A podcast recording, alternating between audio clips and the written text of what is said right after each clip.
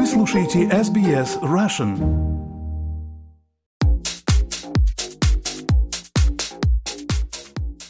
Добрый день, вы слушаете подкаст про деньги и технологии, который поможет вам разобраться в мире финансов, инвестиций и последних технологических новинок. Эксперты нашего подкаста делятся с вами своими знаниями и аналитикой. В каждом выпуске последние новости из мира финансов и технологий. Представляю постоянного ведущего нашего подкаста, кандидата экономических наук, финансового эксперта и технологического предпринимателя Павла Энтина. Павел, здравствуйте. Здравствуйте, Виктория. Предлагаю сегодня поговорить о том, как искусственный интеллект меняет целые сферы жизни. А гостем подкаста станет Алексей Плешаков из Social Discovery Group. Но прежде чем послушать ваше интервью, предлагаю обсудить новости из мира технологий, которые произошли на этой неделе.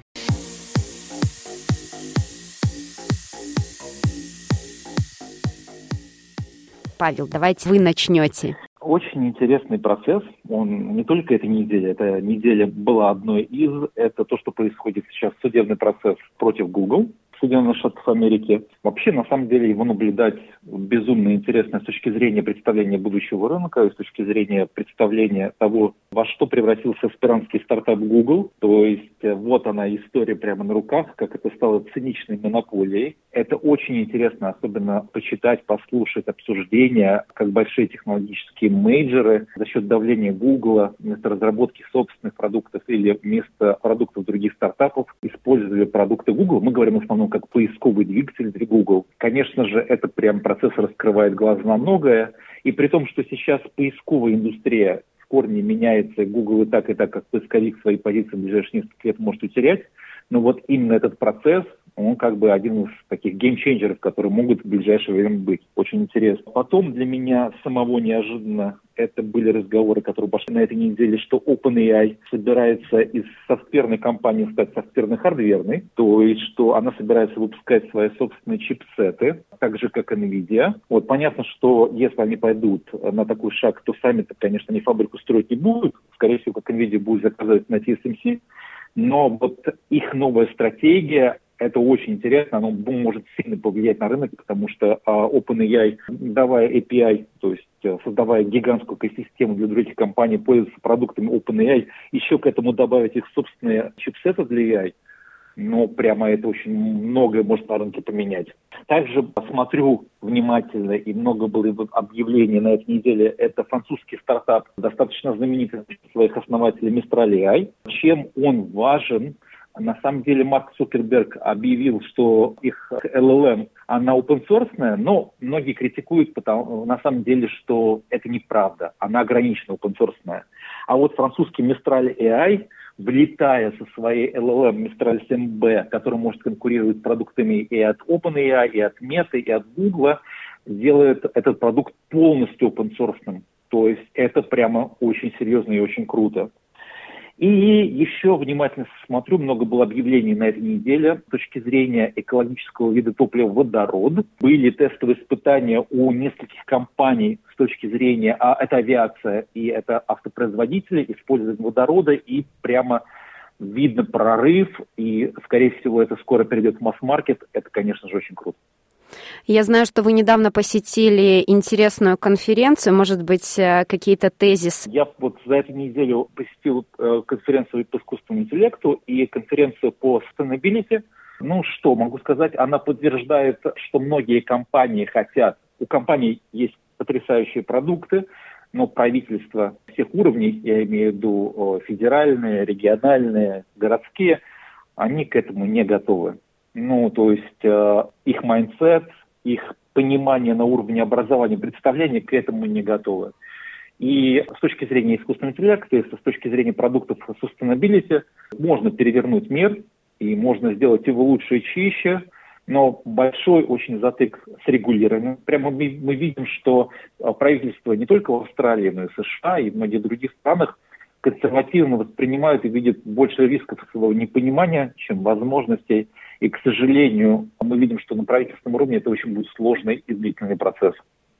Я от себя добавлю, что меня поразило из мира э, технологии Дисней запатентовал роборуку для управления аттракционами. В патентной заявке Дисней описывает автоматический манипулятор, который может захватить вагончик поезда, который проезжает через аттракцион, и переместить его на трассу другого аттракциона.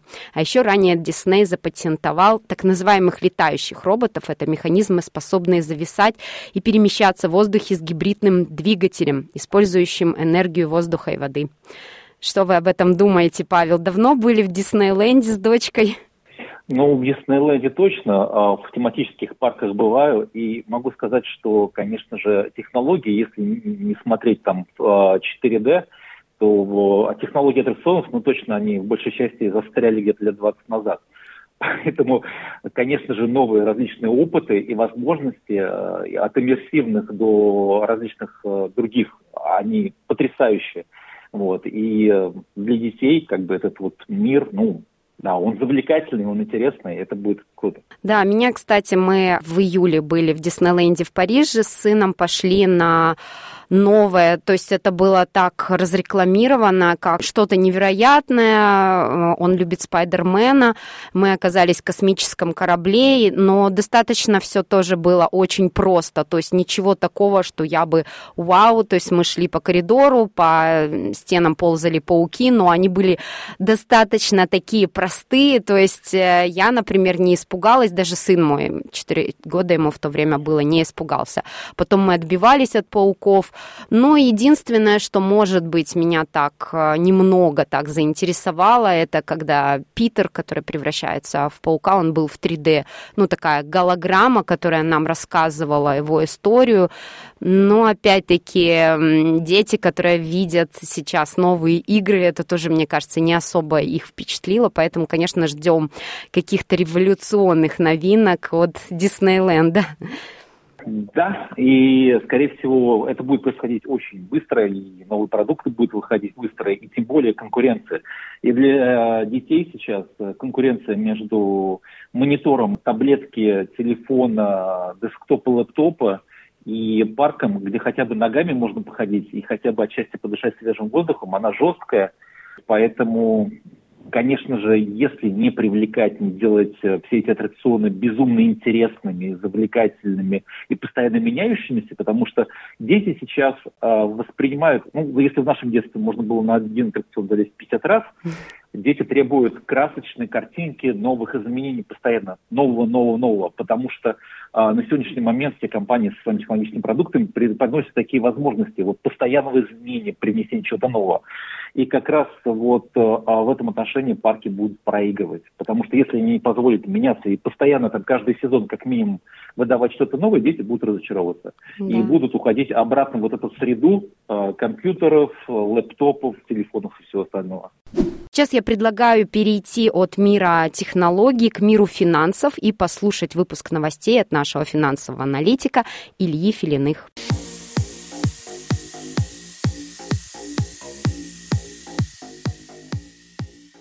Макроэкономическая ситуация в мире сейчас довольно напряженная. Прошлые недели на рынках наблюдались распродажи. Можно было бы сказать, что рынок находится в состоянии рисков. Только в данном случае под распродажу попадают и облигации, и золото, которые традиционно считаются защитными активами. Долгосрочные облигации распродавались по всему миру. Распродажи продолжаются последние месяцы, была очень массивной. Можно предположить, что в скором времени наступит как минимум пауза и продажи приостановятся. Дополнительную неопределенность вносят события на Ближнем Востоке. Пока рынки очень осторожно оценивают ситуацию, нефть растет на 3-4%, немного выросло золото. Такие события невозможно прогнозировать, следим за ситуацией в развитии и желаем всем сторонам скорейшего прекращения огня. С момента нашего прошлого выпуска вышли данные по инфляции в еврозоне, Великобритании и Японии. Цифры очень обнадеживающие, что указывает на замедление инфляции в различных регионах мира. Особенно отличились данные по Нидерландам, они показали дефляцию, то есть снижение цен год к году в размере 0,3%. Помимо освещения текущей ситуации, хотелось бы сегодня и на следующей неделе остановиться на важной для Австралии теме – референдум по внесению поправок в Конституцию. В этом выпуске мы затронем тему самой Конституции, как когда она была принята, что необходимо, для, чтобы внести изменения и краткую историю правок. На следующей неделе более подробно уделим внимание голосованию по Voice to Parliament и рассмотрим, что собой представляет комьюнити аборигенов Австралии с точки зрения статистики. Конституция Австралии создавалась в конце XIX века. На протяжении с 1891 по 1898 годы прошло несколько конституционных собраний. Финальный вариант Конституции был утвержден серией референдумов в шести на тот момент британских колониях и привел к появлению австралийского содружества. Конституция вступила в силу с 1 января 1901 года, и с этого момента шесть колоний стали штатами. Внесение права в Конституцию возможно только по итогам референдума, при этом необходимо двойное большинство. Это система голосования, когда необходимо получить большинство по двум критериям. Для Австралии это большинство на национальном уровне и большинство на уровне штатов. На практике это означает, чтобы внести правки, минимум 4 из 6 штатов должны проголосовать «за», и большая часть австралийцев в целом. Северные территории австралийская столичная территория участвуют в общенациональном большинстве, но не учитывают учитываются в большинстве на уровне штатов. За прошедшие годы было проведено 44 референдума по внесению права в Конституцию. При этом только 8 из них увенчались успехом. Таким образом, только 18% прошедших референдумов привели к изменению основного закона страны. Последний раз изменения в Конституцию вносились в 1977 году. 21 мая 1977 года проходило голосование по четырем пунктам, три из которых были приняты. Последний референдум проходил в 1999 году. На нем, не, на нем было два вопроса. Преобразование Австралии в республику с президентом, назначаемым парламентом. Второй вопрос касался внесения короткой преамбулы, в которой также упоминались австралийские аборигены. Как мы знаем, оба эти изменения не смогли набрать большинство ни по одному из критериев. Ни один штат не проголосовал «за», только жители э, ACT э, большинством поддержали преобразование Австралии в республику республику. Следующий референдум пройдет 14 октября текущего года.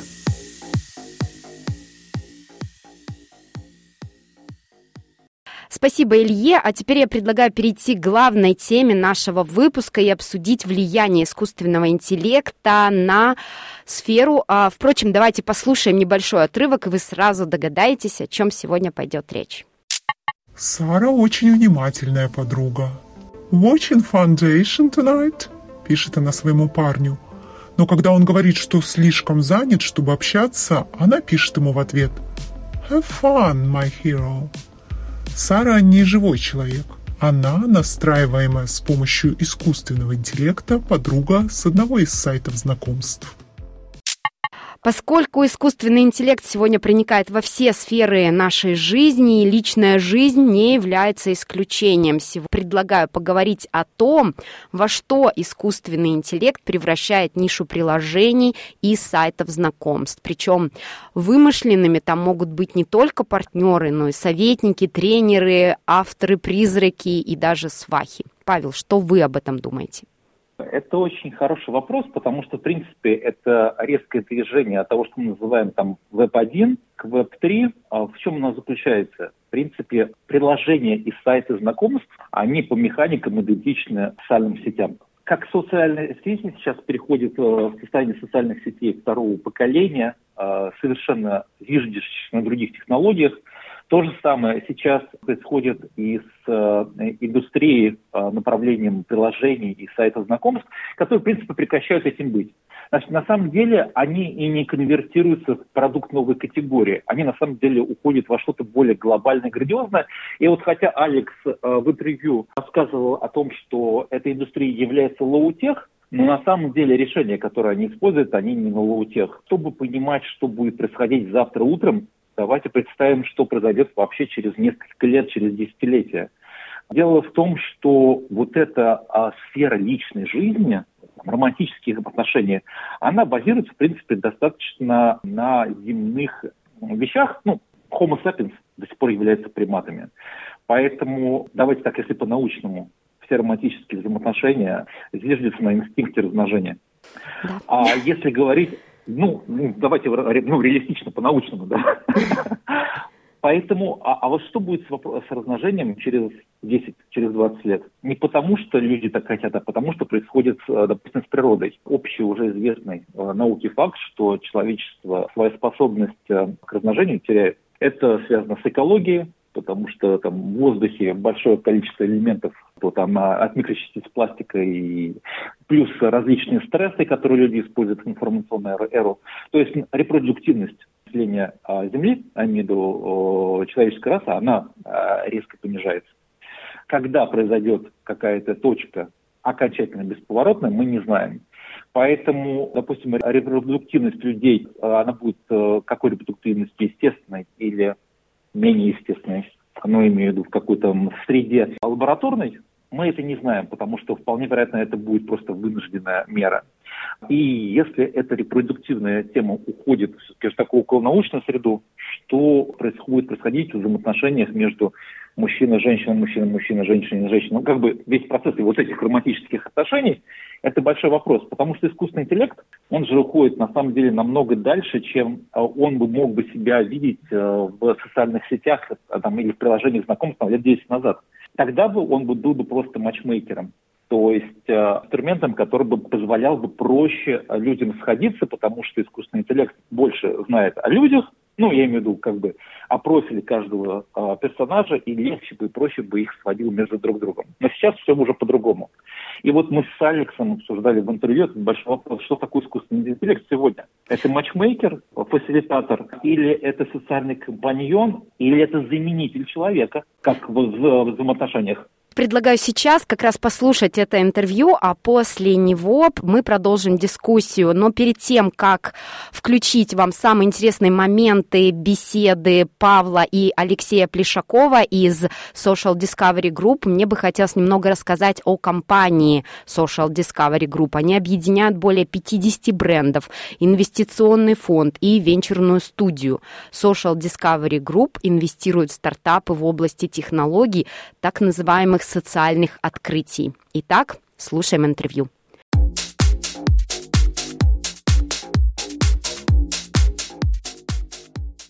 Алекс, и сразу же сходу первый вопрос. Вот мне очень любопытно.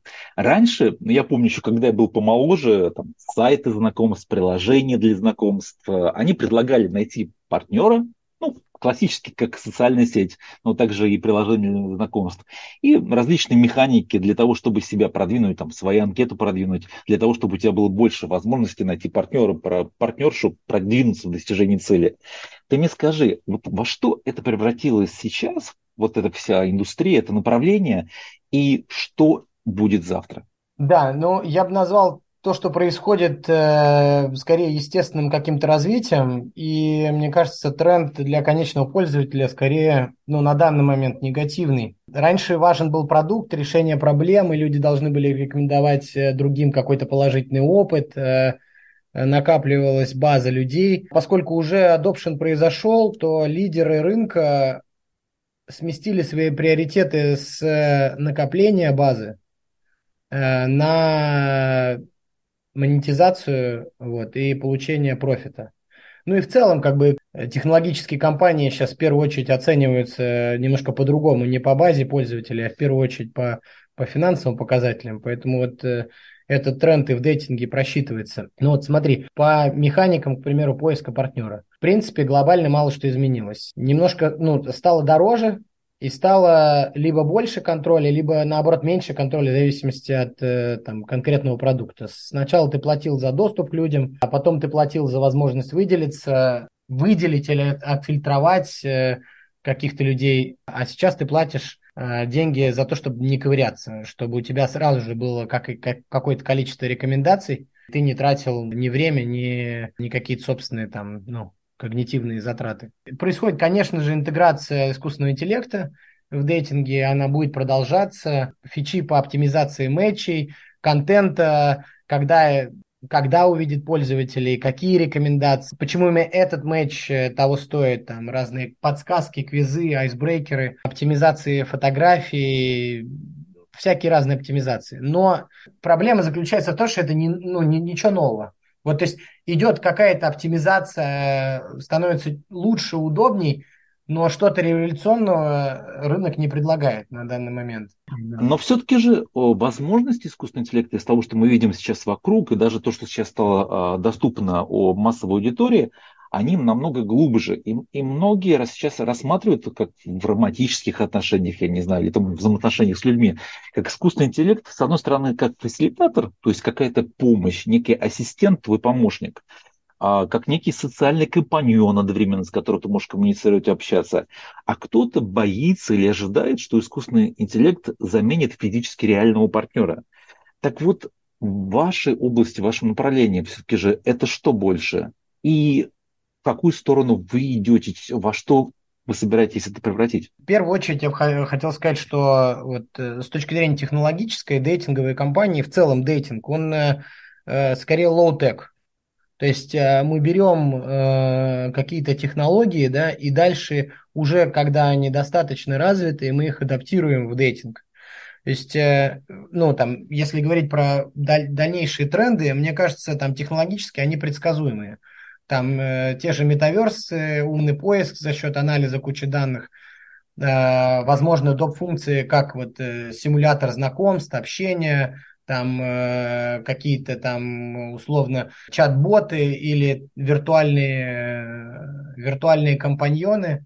Надеюсь, что кто-то додумается сделать продукт, ценность которого продолжится и после того, как партнеры найдут друг друга. И этот продукт будет сопровождать и помогать их отношениям на протяжении многих лет. Потому что на данный момент это, с моей точки зрения, основная проблема дейтинга, что он очень транзакционный. Ты нашел партнера, стер приложение.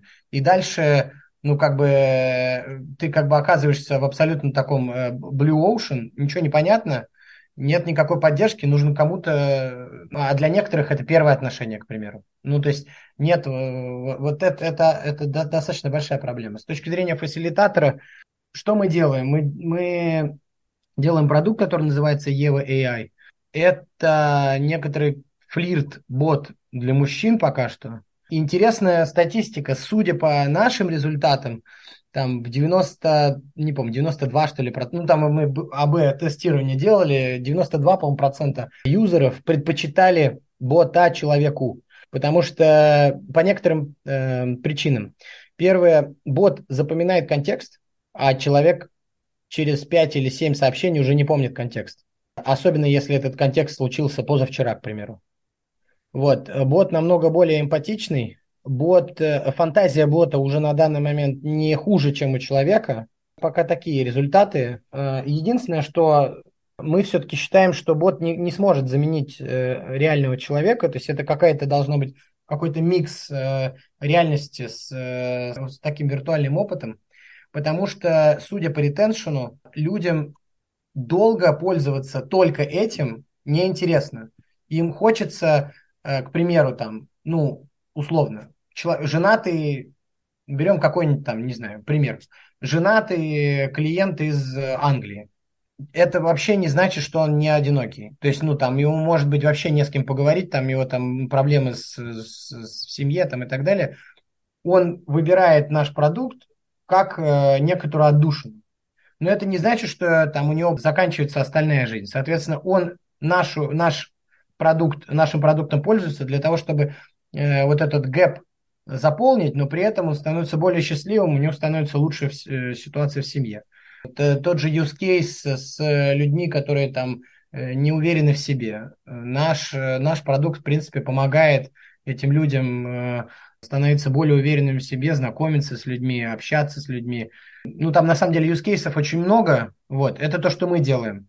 Еще интересно, то есть мне кажется, в принципе, это направление дополнения виртуальным э, каким-то опытом реального опыта, оно очень полезно для э, как психически, э, так и с точки зрения развития личности. Не только там с точки зрения чат-ботов, именно в дейтинге, я думаю, что в принципе это направление очень-очень перспективно.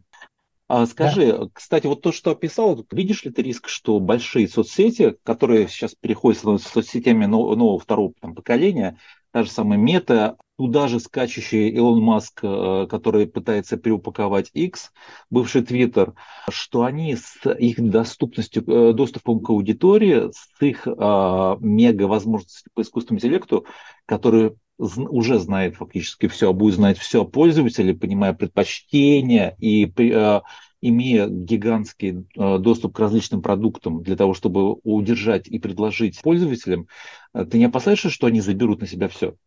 Ну, у Фейсбука была уже попытка с, э, с дейтингом. Пока, пока у них это не очень получилось. Опять, это, конечно, спекуляция. То есть просто в дейтинге очень много э, микромеханик.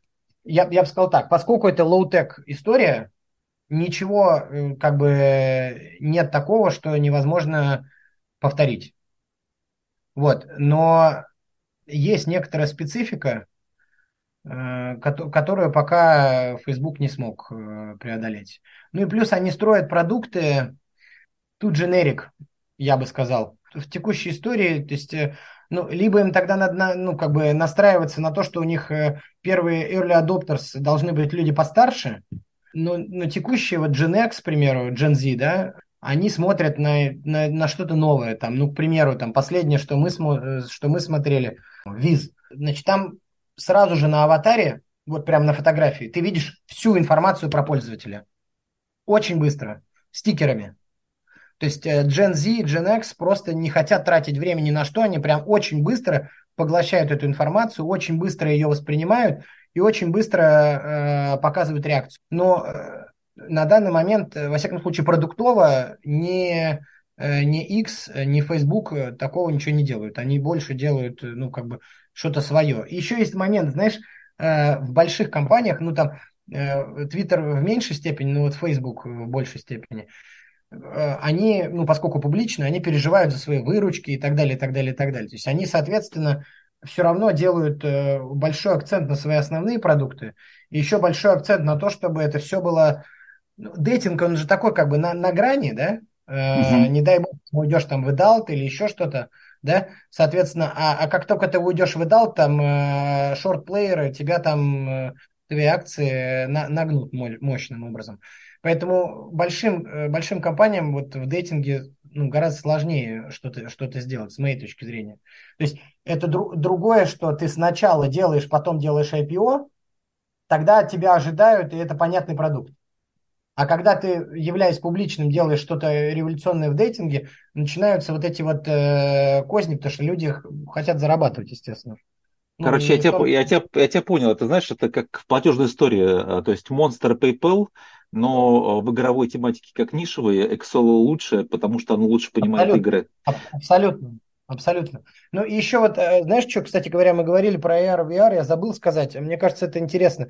Вот с точки зрения adoption AR, VR, Угу. Мне кажется, э, первые, кто будут делать adoption, ну просто это даже в принципе с точки зрения всех индустрий, первые, кто что-то делает, как только появляется технология, это adult игры. Вот, вот, короче, надо на них смотреть, и дальше, как только они что-то уже сделают, во что будут реально пользователи, ну, как бы рубиться, да, или, или использовать в случае Далта, э, скорее всего, это и будет э, дальше, дальше распространяться по миру. Павел, как вы думаете, в будущем заменит ли искусственный интеллект общение с реальными людьми? Ведь у них будет доступ к огромному объему информации. Как вот рассказал в интервью Алексей, бот запоминает контекст. Он более эмпатичный, чем человек, и у него, как мы узнали, уже неограниченные возможности фантазии. Виктория, это очень хороший вопрос, потому что ответить на него, вот мы можем ответить как нам с вами, но э, поколения молодые, еще как бы поколения, которые родятся, они же будут другими. У них будет другие механика, другие механики, другое восприятие мира, другая точка зрения. И сказать, как это будет происходить с ними, очень тяжело. С одной стороны, технологии искусственного интеллекта в том числе, они настолько подкупающие, настолько простые, что можно сказать, что человеку ну, можно проще с ними. Намного проще, намного спокойнее, снимает все вопросы комплексов, и это подкупающе. Есть ли риск того, что молодые поколения будут предпочитать искусственный интеллект, чем там, живому общению, чем жить там, там, с вами живым сверстником, или а, даже пытаюсь сформулировать, как это правильно, партнером, потому что искусственный интеллект это тоже партнер. Ну, ну вот да. особенно если приезжает, да. То есть а, какой будет выбор предпочтений, очень тяжело понять. Э, или все-таки же а, искусственный интеллект будет чисто фасилитатором и поможет решить проблемы психологических комплексами, быть смелее, иметь больше информации, проще общаться, быть более подкованными неизвестно. Я могу быть консерватором и пессимистом, а, грубо говоря, потому что история человечества показывает, что э, люди всегда выбирают то, что проще. Не потому, что они такие слабые, а потому, что наш мозг так работает. То есть мы работаем на сохранении энергии и, соответственно, выбираем, пытаемся выбрать более простые решения сценария просто потому что меньше двигаться, сохранять энергию. Может быть, с этим связан риск, что вот это человеческое, человеческое общение будет сильно потеряно. А может быть, нет. Может быть, следующее поколение, может быть, а, ментальность будет настолько другая, что они просто будут использовать искусственный интеллект как свой копилот, как свой ассистент и помощник в элемент взаимоотношений с другими людьми. Такое тоже возможно. Конечно, я пессимист. Вы знаете, мой подход, грубо говоря, то, что мы можем приложить усилия, чтобы все было лучше, а как станет неизвестно, ну, скорее всего, хуже. Но, опять же, это не потому, что это будет хуже, просто будет по-другому. Я, когда готовилась к этому подкасту, прочла много статей, которые вы мне прислали. Спасибо большое. И после этого мне стало страшно, потому что я, например, не знала, насколько далеко ушел искусственный интеллект в этой сфере. И я просто вообразила, что действительно может быть так, что человек которому одиноко, он вдруг находит партнера, и он общается с ним на ту тему, которая ему интересна, допустим, искусство, да, и так как искусственный интеллект, его возможности не ограничены, он может, допустим, понять, да, что конкретного вот этого партнера интересует э, искусство Флоренции, и он может э, часами, да, днями, годами об этом говорить, причем говорить интересно. Но так как я оптимист, я подумала опять-таки о том, что мы же любим не за что-то, а вопреки чего-то. И вот, может быть, вот именно вот эта способность любить, она и поможет все-таки когда-то человеку положить на одну чашу весов действительно знания, простоту общения, отсутствие любых конфликтов, и на другую чашу весов вот именно наши недостатки, наши там незнания чего-то, и когда, например, партнер может научить другого партнера чему-то, а не только узнать информацию, может быть, со временем это поможет как раз отодвинуть компьютер или мобильное устройство, пойти на улицу, встретиться с реальным человеком и, использовав вот этот вот опыт, действительно оценить уже по-другому живого человека. Ну, я как оптимист, оптимист думаю. Э, Виктория, я бы отнесся ко всему по-философски и намного проще. Давайте так, что самое главное? Главное – это счастье. Да. Счастье же не бывает фальшивым. Ну, как бы оно, оно или есть, или нет. Поэтому все, что сделает человека счастливым, если же, конечно же, это не навредит э, его выживанию в мире, то это хорошо. Поэтому э, что именно будет счастливым, какой формат взаимоотношений с кем, наверное, это нерелевантно. Важно то, чтобы человек был счастливым. Абсолютно с вами согласна. Мне еще понравилась идея Алексея о том, что было бы здорово, если бы появилось приложение, которое бы помогало бы парам сохранить отношения, которые возникли, например, после того же знакомства через приложение, и очень хрупкие. И вот действительно не просто, ну вот они сошлись, они похожи, они понравились друг другу, но самое же сложное начинается потом, когда они начинают встречаться или жить вместе, именно чтобы эти отношения не разрушились. Будем ждать, чтобы искусственный интеллект помог с этим. Однозначно. И, кстати, опять же, э, упрощая многие вещи, в чем очень хороший искусственный интеллект? Дело в том, что вся наша коммуникация базируется на языке. Язык – это, это кодирование, определенное кодирование, это инструмент кодирования. То есть язык является универсальным человеческим кодом. Он на сегодняшний момент усложнен тем, что люди разговаривают на разных языках с точки зрения там, культур своего происхождения. Это уже сложность коммуникации, сложность взаимопонимания. А различие полов тоже приводит к сложность коммуникации, сложность взаимопонимания, потому что воспри... восприятие слов, эмоций, выражений, оно разностороннее. Так как все модели, вот LLM, они привязаны к языку, и уже искусственный интеллект прекрасно научился читать любой язык, от э, языка иностранного до языка там, жестов, эмоций, понимать их, конвертировать, а, то эта способность как раз вот в фасилитации, она способна сохранять взаимоотношения.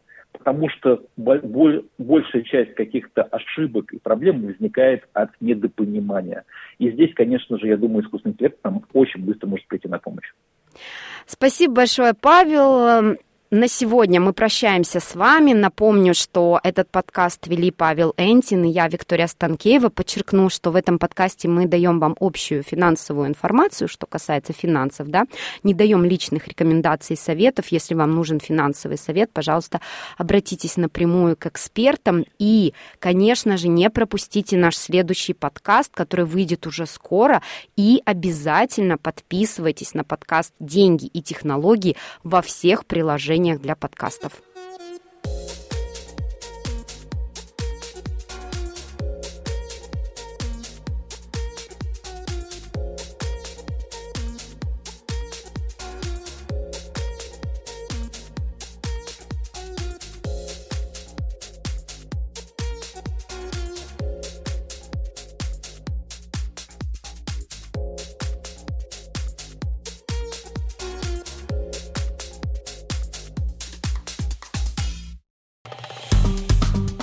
Поставьте лайк, поделитесь, комментируйте. SBS Russian в Фейсбуке.